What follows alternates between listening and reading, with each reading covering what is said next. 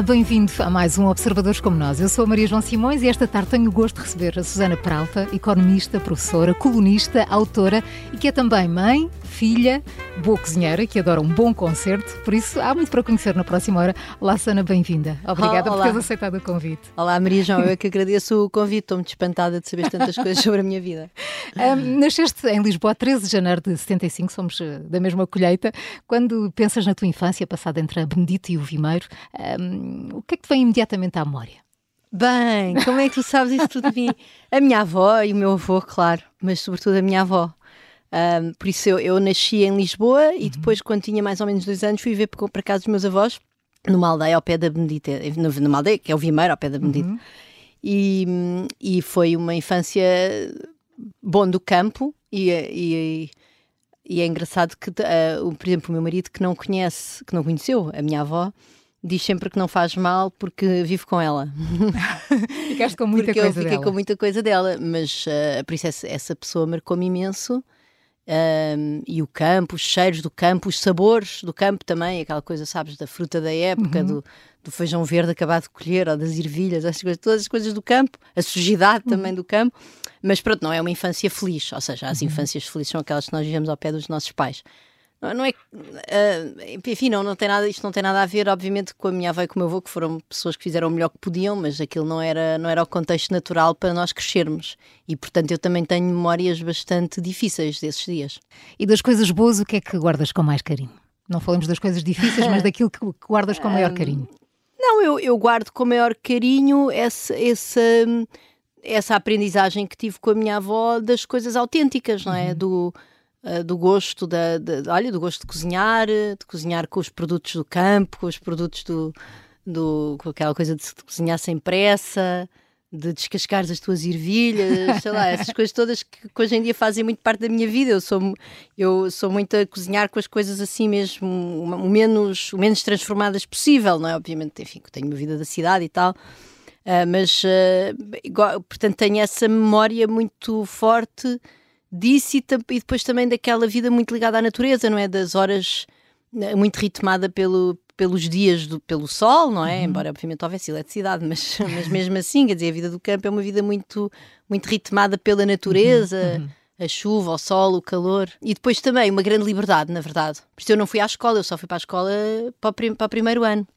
E então a nossa vida era, era brincar no campo A natureza. trepar às árvores, brincar com os cães, com as galinhas, com os coelhos, aquela coisa. Portanto, essa, esse lado da liberdade de, de crescer, eh, de crescer sem grandes regras, desse ponto de vista, não é? Do, do- da maneira como ocupavas o tempo, também guardo, também tenho disso assim uma memória com bastante carinho.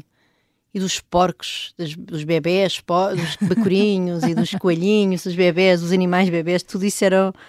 Essas, essas dessas também guardo memórias bastante bastante marcantes, na verdade, dos animaizinhos bebés, da relação com eles, do- enfim, era uma, foi uma vida no campo Olha, durante quatro anos. tu não escondes que, que vens de uma família pouco instruída e há, há pouco tempo escrevias numa das tuas crónicas sobre a tua tia, que morreu recentemente e que foi uma referência para ti. Dizias eh, nessa tua crónica que foi com ela que aprendeste a ser mais livre.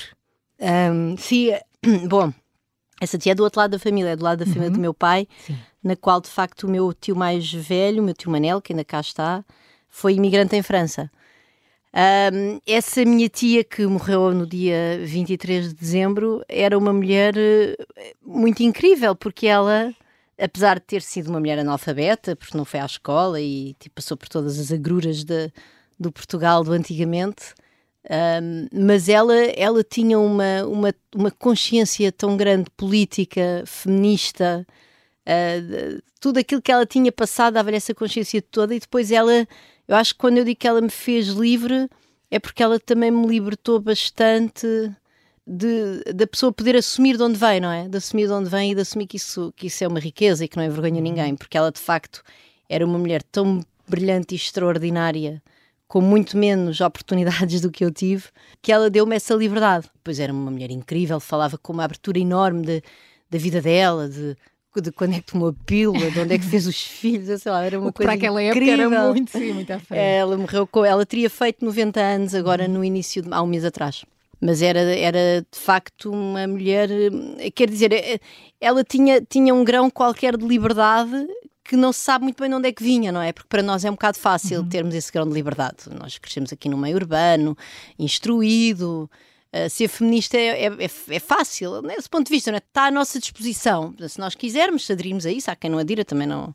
Eu sou daquelas feministas que acho que as mulheres têm direito, entre outras coisas, a não o serem. Uhum. uh, mas, uh, mas pronto, mas de facto ela, ela era isso tudo, com uma consciência às vezes tão fina e sem, de uma maneira muito improvável. E é por isso que eu acho que ela me transmitiu muita liberdade da pessoa, no fundo, também que muitas vezes há as coisas que tu tens dentro de ti uhum. e, que uhum. deves, e que deves usar essas. Era uma mulher incrível. Tens três filhos, a Judita, a Irene e o Santiago. Estudam os três no Liceu Francês? Sim, porque, porque o pai deles é franco, o meu marido é francófono, é belga francófono. Argentino, mas cresceu na Bélgica. Falar que se conheceram sabes, em 98. Muitas coisas da minha vida. Sim. eu pesquisei muito falar quando foste fazer o teu doutoramento que se conheceram. Mas em casa, qual é a língua que mais se fala? É o francês? É o português? São ambas? Ui, isso é uma grande misturada, mas não, as, um, então os miúdos falam sempre em francês com o pai uhum. e sempre em português comigo. Mas depois as crianças entre elas falam quase sempre francês, uhum. são, portanto, vivem muito no mundo muito francês claro, os três. E, com, e nós entre os nós os dois, não, somos portugueses. Aliás, o, o, meu marido já é português, inclusivamente, português mesmo de carta de bilhete de identidade, de cartão de cidadão, como se diz. E, e nós, a nossa língua de comunicação entre os dois é mais o português do que. É o português, na verdade. Hum. Vocês têm um cão, como é que se chama o cão? O nosso cão chama-se Billy. O Billy. e sei que a tua filha Judite fez há pouco tempo um business plan para um dia ter um hotel para cães. Isto já é sinal que vai sair aqui os gostos da mãe, um lado da economia, da gestora. Bem, esse business plan era brilhante, porque ela fez um desenho do. Porque ela quer ter um hotel, quer ser veterinária e quer, ser um hotel, quer ter um hotel para cães. E então ela fez um desenho do, do da quinta, não é? Da, da, quinta hotel para cães que ia ter e, e depois tinha inclusivamente o número de horas de trabalho de cada pessoa, tinha a loja dos produtos para animais, depois tinha lá o número de horas de trabalho necessárias e no fundo tinha ali uma espécie de full-time equivalent, não é? De, de horários de equivalentes tempos completos, no fundo, quantos funcionários é que ia ter de ter, aquilo era, estava muito composto. Uh, Bem, mas eu, sabermos a idade da, da, da Judite. A Judite tem, tem agora 9 anos, mas quando ah. fez esse business plan tinha 8. Temos uma noção eu. do que estamos a falar. Mas tinha 8 já a caminho para os 9. Tinha 9, vamos dizer 9. mas quer dizer, mas, mas, mas eu não sou. Eu não sou Uh, é até engraçado, porque na verdade nós economistas não somos assim muito bons uh, a fazer. Eu, pelo menos, certamente não sou grande, daria uma péssima gestora. Um, portanto, eu até acho que ela demonstrou ali capacidade assim, de organização e, e de, de, planeamento que a mãe não, não tem. Fazem todos os anos uns dias na neve. Uh, sei que não adoras assim por aí além, é mais pelos miúdos, mas no, no verão passado foram todos fazer um, um interrail pela Europa. Eu quero muito fazer isso. Como é que foi a experiência? Essa, essa coisa da neve é mais porque, pronto, enfim, os, os meus filhos andando numa escola, vamos dizer, bastante privilegiada. tinham esta vontade de fazer ski, eu não faço ski. Experimentei pá, quando tinha 30 anos pela primeira vez e desisti. Agora vou para lá e fico sentada a, a ler um livro. E é bastante divertido, não me chateia nada. Bom, uh, não, o nosso Interrail pela Europa vai, foi uma aventura incrível. Nós, toda a gente, cada um os com cinco? a sua mochila, os cinco, cada um com a sua mochila. Um, fomos até, fomos para os Balcãs, por isso, bom, fizemos uma parte da viagem, na verdade, de avião, uhum. porque é só por uma razão muito simples: é que sair de Portugal de comboio é tão difícil, é tão demorado. Iam perder muito tempo. Que íamos perder imenso claro. tempo para chegar até lá. E então fomos a, começámos, saímos e voltámos de Milão. E a partir de Milão, então, pegámos no comboio e fomos nós descendo durante 30, 31 dias. Por isso visitámos primeiro a Croácia, depois a Bósnia, depois voltámos a entrar um bocadinho na Croácia, depois fomos para o Montenegro, depois a Sérvia, depois de novo a Croácia, depois a Eslovénia. Fomos, fizemos todo aquele canto e foi, foi incrível, foi uma coisa incrível. Nós nunca tínhamos viajado assim de. Quer dizer, de, sem alugar carro, uhum. ou, não é aquela coisa de agora vamos e vamos só de transportes públicos. E andámos sempre de transportes públicos, às vezes tinha que haver autocarros, nem sempre todas as ligações eram possíveis de comboio, eu fui aventuras incríveis. Dar... imagino. O comboio, por exemplo, o comboio da capital do Montenegro, que é Podgorica, para a capital da Sérvia, que é, que é Belgrado, como é sabido, não é? Era uma coisa que parecia o metro. Foi um comboio de 12 horas em que íamos ensanduichados como se fôssemos uh, no metro pá, com as casas de banho a funcionar aproximadamente, tivemos que levar reservas de água e de comida para não morrermos pelo caminho, mas umas vistas incríveis. Foi, foi incrível, foi, foi, uma, foi uma viagem muito fixe mesmo, porque Porque pronto, tu tens aquela sensação que viajar não, não é o processo de estar num sítio, é o processo uhum. de lá chegar, uhum. não é? De ir de sítio para E vocês viveram isso várias viver vezes. isso é? com os miúdos sim, e é, é, foi incrível. E eles, por acaso, gostam todos bastante de viajar. São, enfim, cada um à sua maneira, cada um, cada um vive aquilo com emoções diferentes, vamos dizer, uns com mais angústia do que outros mas, eh, mas foi uma viagem muito incrível e depois também muito variada, não é? Claro. Cidades, montanhas, praias, enfim, muito lagos. Bom. Vives em Alfama, gostas da vida de bairro, ainda que agora haja mais turistas bom. do que residentes, quase. Não, bem, nós fazemos parte dessa gentrificação da Alfama, não é? Nós não somos alfamistas, alfamenses típicos, nós fomos para lá fomos para lá há 15 anos, mas quer dizer, quando lá chegámos já fomos alterar a composição socioeconómica do bairro. Um, agora, que é maravilhoso de viver ali é que temos o rio à porta, que a pessoa vai a pé a todo o lado, não é? Ir ao bairro alto, ir a, à Graça, a Baixa, é, é o nosso jardim. Um, e de facto tem, e depois tem, tem, ainda tem essa vida de bairro, por isso ainda tem cada vez menos. Tinha mais quando nós fomos para lá viver hoje em dia. Por exemplo, eu tinha uma taberna à porta de casa que era uma taberna de copo de três, que aliás tinha sempre o, o carro do proprietário estacionado à porta. Encostado assim à muralha. É uma coisa mesmo típica bairro, totalmente é? very typical. Sim. E que agora é uma ginginha trendy, não é? que também é simpática, mas o que eu quero dizer é, mudou imenso. Mas é um privilégio enorme viver no centro da cidade, poder andar a pé, quer dizer, ter o rio à porta, é um privilégio incrível. E, para isso, e também para as crianças poderem crescer naquele uhum. ambiente uhum. da, da, história, não é? Da uhum. Gostas de um bom concerto, mas és muito eclética, tanto gostas de Mão Morta, como de Ana Pá 2000, Jarvis Cocker, que adoras, não é? És líder dos palcos, como de Robbie Williams, que foste ver há pouco tempo com o teu pai. Sim, eh, eu fui ver é o Robbie Williams com o meu pai, a minha madrasta e a filha da minha madrasta. Foi um evento de família esta semana. Não, eu não, o Robbie Williams não é de todo a minha cena. Eu seria incapaz de pôr uma música do Robbie Williams em casa. Não, não fui, fui, por adesão, porque achei que era um plano incrível ir ver um concerto com o meu pai, a minha madrasta e a, e a, e a filha da minha madrasta, uhum. que, enfim, que não, é, não é minha irmã, mas podia ser.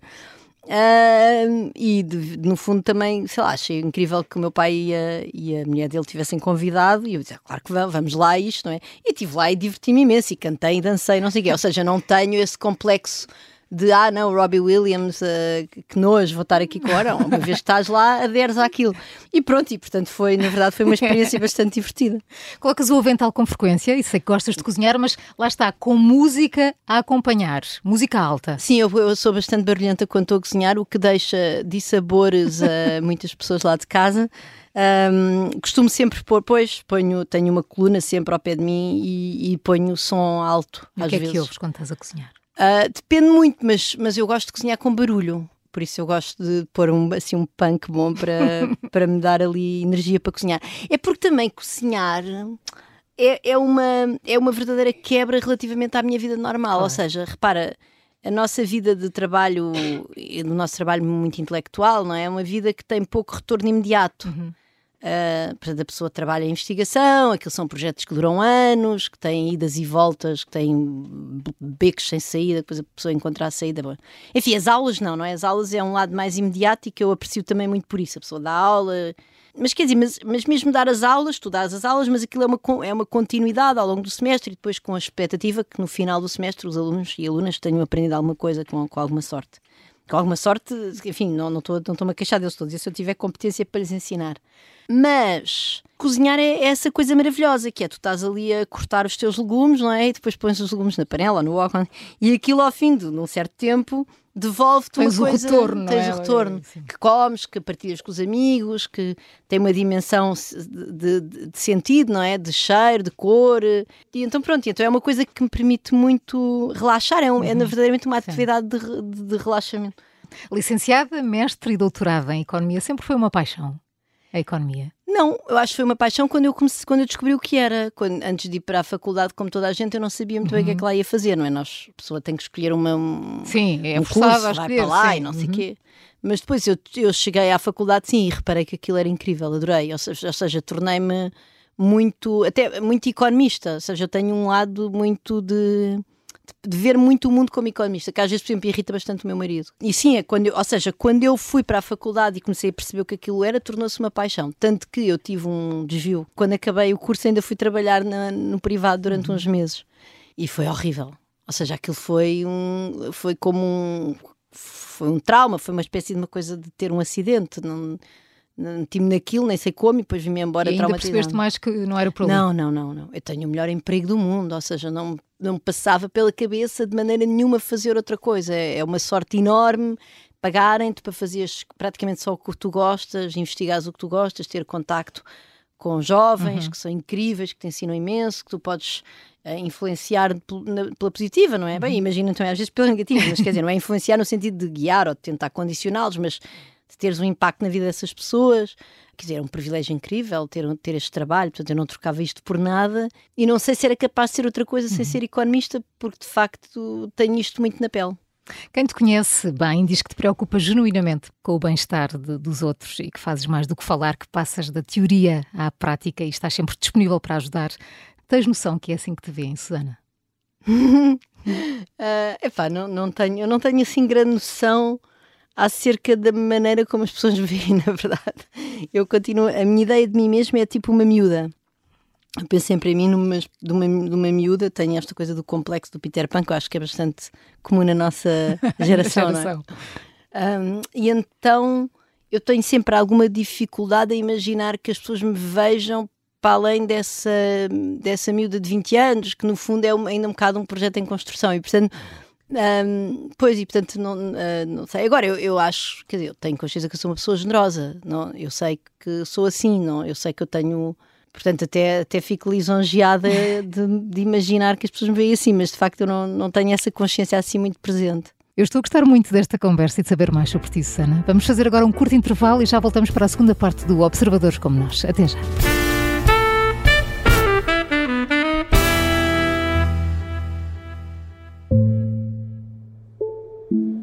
Havia um comprimido, não havia um médico, nunca havia um médico na prisão, nem um enfermeiro, ninguém. Os prisioneiros que morriam, morriam lá, se não era todos os dias, era quase. Este é o Sargento na Cela 7. Uma série para ouvir em seis episódios que faz parte dos Podcast Plus do Observador. É um livrinho pequeno e, e fiz um código com base nesse livro. Episódio 3 O Código Secreto. E ele mandava informações militares para cá para eu entregar ao Ministério. António Lobato foi o português que mais tempo esteve em cativeiro na Guerra de África sete anos e meio.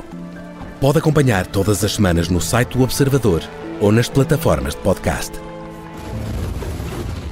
Um novo episódio a cada terça-feira. Os Podcast Plus do Observador têm o apoio da Onda Automóveis.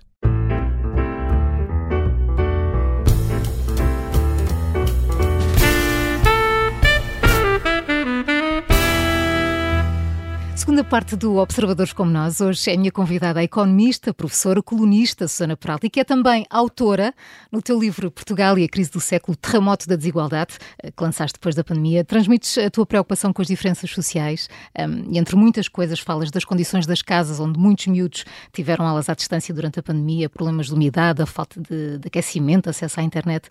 Quantos mais livros são precisos para acabar com uma realidade como esta? Hum. Uh, bem, não, a realidade como esta nunca vai acabar, não vale a pena, nós somos utópicos. A pobreza e a exclusão e, e a fragilidade da vida das pessoas vai, faz parte da, das nossas sociedades. Eu acho que nós podemos e devemos lutar politicamente uhum. para que elas sejam minoradas, mas elas não vão desaparecer.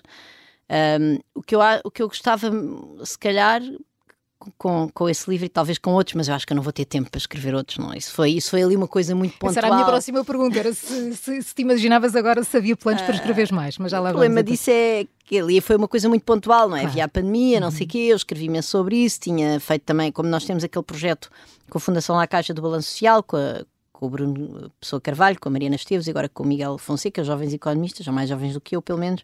Tínhamos eh, produzido bastante e depois também no âmbito das, das, escolas, com o Pedro Freitas, o Miguel Herdade e também a Ana Balcon Reis, enfim, tínhamos, andámos ali na pandemia, como acho eu, muitos economistas, não, não era de maneira nenhuma, não, não sou caso único, muito alertas para aquilo, porque aquilo de facto foi uma coisa tão avassaladora que no fundo nos despertava a consciência de usarmos este privilégio que temos de sermos estudiosos e da sociedade nos pagar para uhum. isso, para pormos alguma coisa ao serviço da sociedade dentro das nossas limitações e o livro, eu não sei se o livro, se livros desses, eh, e há tanta gente com muito mais talento do que eu a escrever livros sobre essas coisas, e melhor até, muito melhor, hum, sem dúvida, mas eu acho que, não sei se é para mudar diretamente, mas eu acho que se nós pudéssemos só alertar que as pessoas tivessem essa consciência, uhum. percebes? Porque, por exemplo, essa coisa das condições de vida do, do, das crianças que nós fizemos durante a pandemia, aquilo foi genuinamente porque nós vimos as escolas a fechar outra vez em 2021 e víamos as pessoas a falar na televisão e no Twitter e não sei, na rádio também,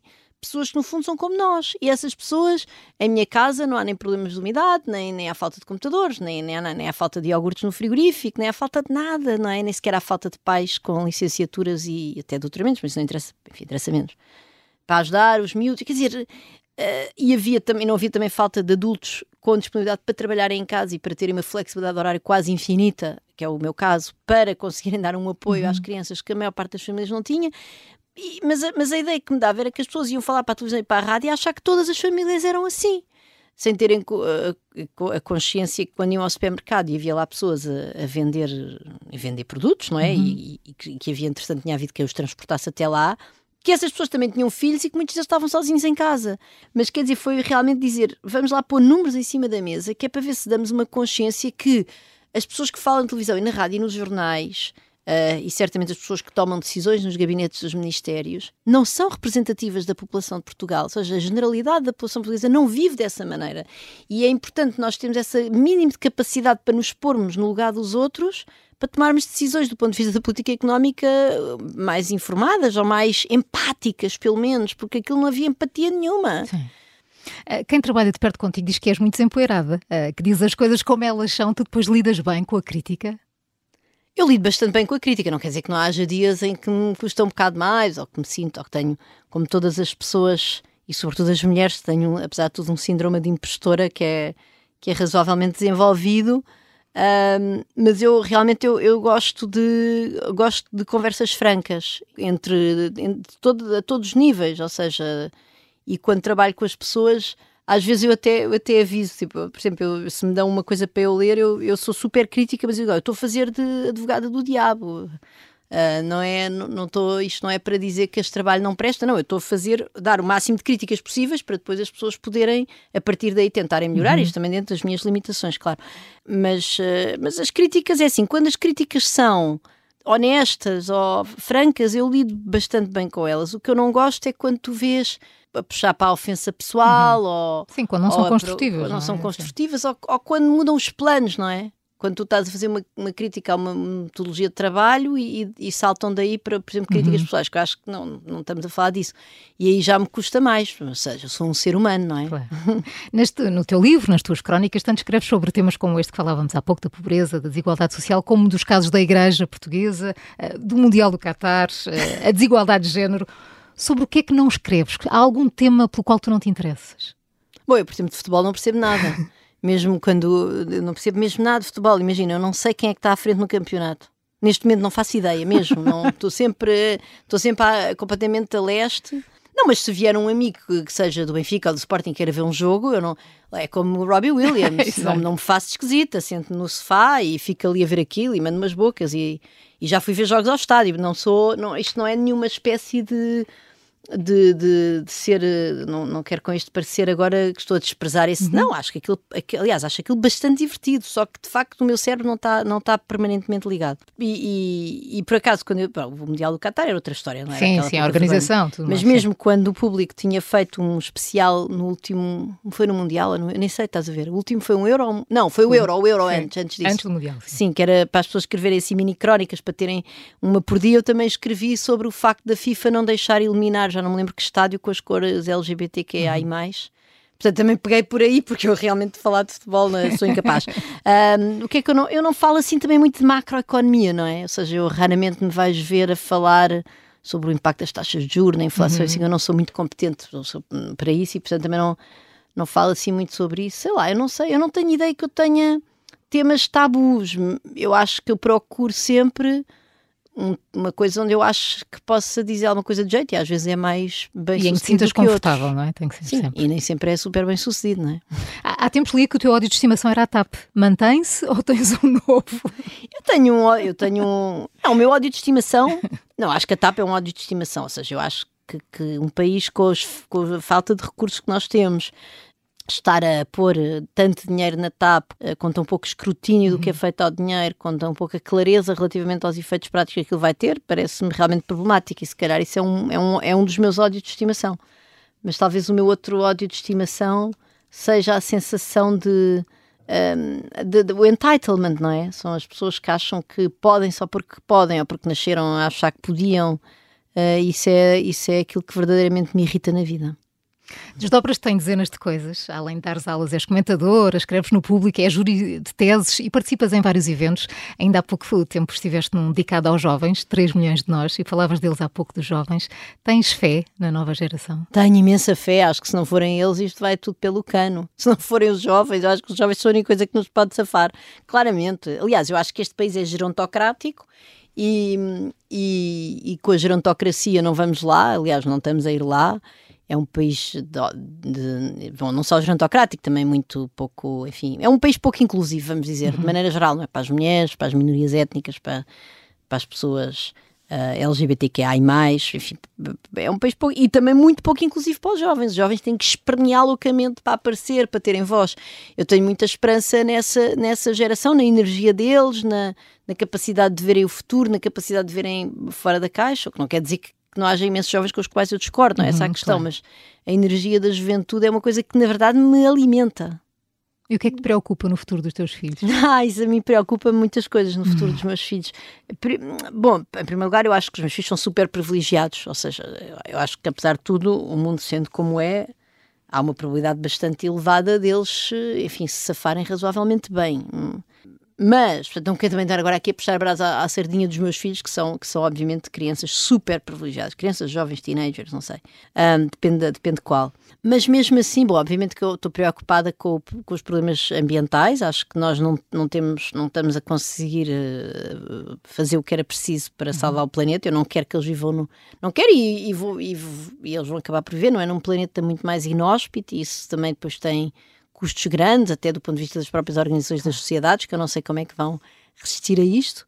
Mas depois há outra coisa também que me preocupa, que é, que é uma certa falta de liberdade. Ou seja, uh, de liberdade de. Olha, daquela liberdade que eu te falava há pouco quando falámos da minha infância. De, eu, eu julgo que o mundo.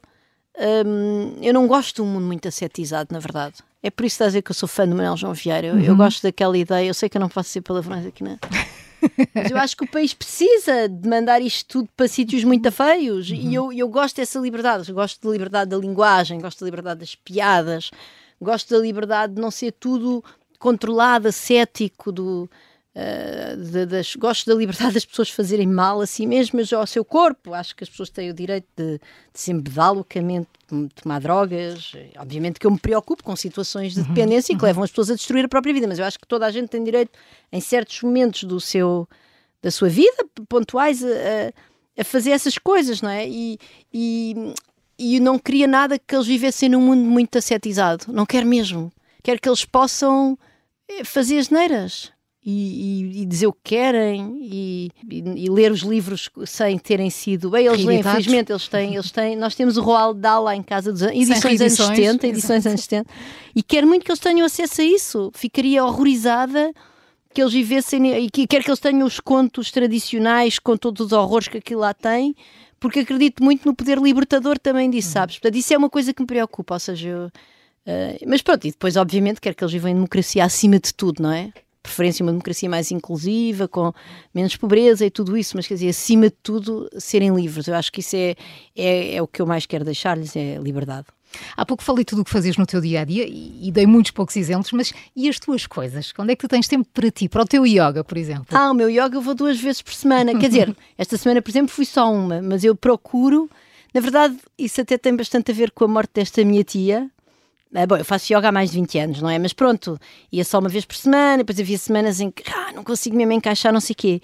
E ela, uh, ela, ela, enfim, ela até estava bastante bem fisicamente. Ela morreu porque teve uma queda, é uma coisa muito clássica naquela idade, partiu o fémur sim. e acabou por ir por aí.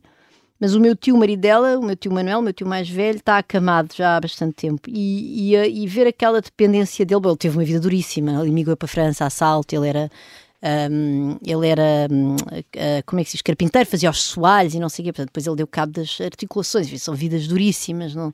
do ponto de vista físico, isso é uma coisa que também que se vê muito, não é? As marcas físicas uhum. na vida das pessoas de trabalho. Aliás, eu lembro-me, é engraçado, não é? quando eu fui viver para a Bélgica em 1998, de ver as pessoas assim de idade a andarem de comboio de um lado para o outro e a imagem Com que nós normalidade. tínhamos a imagem que nós tínhamos dos idosos em Portugal felizmente mudou bastante mas nos anos 90 80 eram sempre umas pessoas completamente acabadas fisicamente. E de facto ter acesso àquele, àqueles idosos uh, frescos para mim foi uma coisa bastante foi perturbador foi mas o que é isto? Pronto e então agora não, agora eu, portanto, muito ligado também a esta coisa de, deste, desta decadência física do meu tio e a morte da minha tia uhum. marcou muito, muito, muito. Tenho umas saudades dela. Ainda hoje de manhã acordei a pensar nela e pensar como é que é possível não voltar a chegar lá, a ter o abraço dela e ouvi-la dizer é muito... o nunca mais. Quando ela me dizia vai-te a eles, vai-te a eles, era incrível. Bom, um, estou mesmo, agora tenho esta disciplina. Eu, o que quer que aconteça, eu duas vezes por semana tenho de ir ao meu yoga. Mas uh, agora, se eu tenho muito tempo para mim, não, não tenho, porque estou mãe de três filhos, tenho uma vida profissional, uh, tenho muitas coisas, mas, mas, uh, mas quer dizer, eu tenho os meus momentos com a minha música, tenho os meus momentos quando passei o meu cão. Quer dizer, eu tenho um botão de desligar. Quem trabalha comigo sabe isso. Uhum. Eu tenho um botão de não ir ver o mail, por exemplo. Eu não tenho notificações de e-mail, aliás, não tenho notificações de nada. Portanto, eu sou capaz, por exemplo, de ignorar o telefone que toca, mas sem nenhuma e nem sequer. Quer dizer, aquilo nem sequer me pesa na consciência. E, e quem trabalha comigo, todas as pessoas sabem, que devem, que podem e devem insistir muito porque isso também me dá a liberdade de não lhes responder. Ou seja, se eu vir um WhatsApp aqui a cair de um, de uma pessoa, que, um jovem economista que trabalha comigo, ou de um aluno que precisa mesmo de uma coisa, aquilo liberta-me a cabeça. Eu pensava, agora não quero mesmo olhar para isto, mas não faz mal, porque uhum. eu sei que antes do deadline aquela pessoa vai-me chatear para aquilo acontecer. um, e portanto eu, eu, uso um bocado essa estratégia, mas claro que eu, eu gostava de ter mais tempo para mim, sim, eu gostava de ter uhum. mais tempo para a minha escola, eu gostava de ter mais tempo, por exemplo, desde a pandemia tenho pouquíssimo ao cinema. Isso era uma coisa que eu adorava, ir ao cinema, e hoje em dia vou pouco. Bom, para, a música eu continuo a guardar tempo. Ah, no domingo tenho Deus na aula magna, uh, e portanto isso eu continuo a guardar ali o meu buraquinho. Porque, mas pronto, mas de facto, enfim, falta-me falta algum espaço, sim. Sei que gostas de uma boa discussão ou troca de argumentos, ainda há pouco falavas disso, mas há uma coisa que tu recusas prontamente, que é participar em painéis em que és a única mulher. Ah, não, isso eu digo logo que não. Aliás, sim, sim, já, já houve pessoas aqui da casa, não vou dar agora detalhes, que sofreram com essa minha. Não, porque eu tomei posições públicas, não é? De pessoas que sofreram com essa, com essa minha teimosia e que foram super respeitadoras, incrivelmente uhum. uh, compreensivas, porque eu também sou super honesta, portanto acho que não há nenhuma razão para não sermos honestos claro. nestas coisas. Uh, mas, mas é assim, eu, eu, quando foi, saiu aquele, aquele painel da SES com 50 pessoas, não é? 50 homens, só homens, no Porto. E eu, tinha, eu escrevi um artigo no público que era testosterona pensante e depois, como o Álvaro Beleza, presidente da, da SEDES, e depois também o, um, João Duque também me respondeu, responderam-me todos uh, simpaticamente. Ninguém a dizer, olha, que esta, esta, esta, pá, aqui a dizer disparates, ninguém. Uns, enfim, com argumentos que depois eu pude rebater. E eu voltei na semana seguinte, voltei à carga e escrevi testosterona condescendente. e portanto, eu acho, quer dizer, eu acho que se uma pessoa toma assim posições públicas tão fortes relativamente à falta de mulheres nos painéis, eu não posso ir eu um, digamos, validar um painel onde eu sou a única mulher, porque isso de uma certa maneira, enfim, eu valho o que valho, não, não estou para aqui a dizer, sou, eu valho o que valho, nem tenho assim uma grande uh, ideia de mim mesma. Mas quer dizer, mas, mas, não quero ir lá e dizer, olha, estava lá a Susana Peralta, portanto aquilo era um painel inclusivo. Não era. Se lá se eu for a única, não é, não, não, não é inclusivo coisa nenhuma. E no outro dia, por exemplo, apanhei-me numa situação em que por acaso acabei por ir, que foi na RTP, num programa da RTP, uhum. mas, mas não me coibi de a minha primeira intervenção assinalar esse facto. Enfim, era um programa que na verdade convida tendencialmente bastantes mulheres e portanto eu depois acabei por dizer, bem, agora vou e também deixar um programa em direto ali, eh, quando eu reparei que era a única mulher, não, não, não, também não tratei disso a tempo, enfim, também não ia desistir em cima da hora, também tenho compromissos com a RTP. Enfim, depois eu acho que, quer dizer, como tudo na vida, as regras existem para ser quebradas, não é? Mas depois não me coibi de, de, de, assinalar esse facto para deixar claro que eu não acho isso certo, não é? Acho que nós temos mesmo de trabalhar para, dar mais, para ter mais inclusão e não é só de mulheres. Uhum. A, a rádio não é novidade para ti, é, mas como é que surge o convite para fazer parte do Fora do Baralho que vai para o ar todas as sextas aqui na Rádio Observador? eu não sei bem, na verdade, o, o Zé Manuel Fernandes. Quer dizer, não, eu, vinha, eu, eu, eu participava já bastante em, em muitas coisas da Rádio Observador, sim. não é? Convidavam-me para, para debater. Corrente, vários explicadores. explicadores. E pronto, eu sou, uh, eu sou, na verdade, assinante até do Observador, que é uma coisa que não é assim muito comum. Ah, acho mais pessoas de esquerda, mas, mas eu acho que o Observador tem um papel importantíssimo, porque eu acho que, os, eu acho que, que tem um papel muito importante de escrutínio do poder, ou seja, eu acho que os órgãos de comunicação social que têm uma linha editorial, embora o jornalismo do Observador é obviamente independente, mas digamos, parte da opinião, é um uhum. órgão que está, que está ligado à direita. Não... Eu acho que isso não tem mal nenhum, pelo contrário, eu acho isso saudável. Ou seja, eu acho que termos órgãos de comunicação social com conotações, enfim, que sejam, que sejam claras, Uh, isso é bom porque é isso que vai escrutinar o poder. E o ideal é que haja órgãos de, de, várias sensibilidades que possam escrutinar o poder e que o poder, enfim, tenha uma rotatividade e que também haja rotatividade. Portanto, acho isso, não tenho nenhum problema com isso. E há muitas coisas que são escritas no Observador com as quais eu discordo horrivelmente e há muitas com as quais concordo incrivelmente e pronto, e é a vida, enfim. Mas há umas assim, se calhar, um bocado mais uh, trogloditas que eu talvez dispensasse, mas vou continuar a assinar até ver.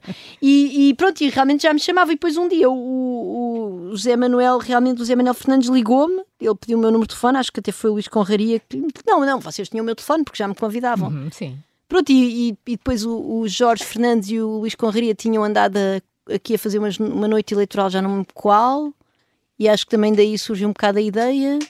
E pronto, foi isso. No fundo, eles convidaram-me, o Zé Manel convidou-me, e eu achei logo o, o, o, projeto muito, muito divertido pela companhia, não é? Achei que era uma ótima companhia.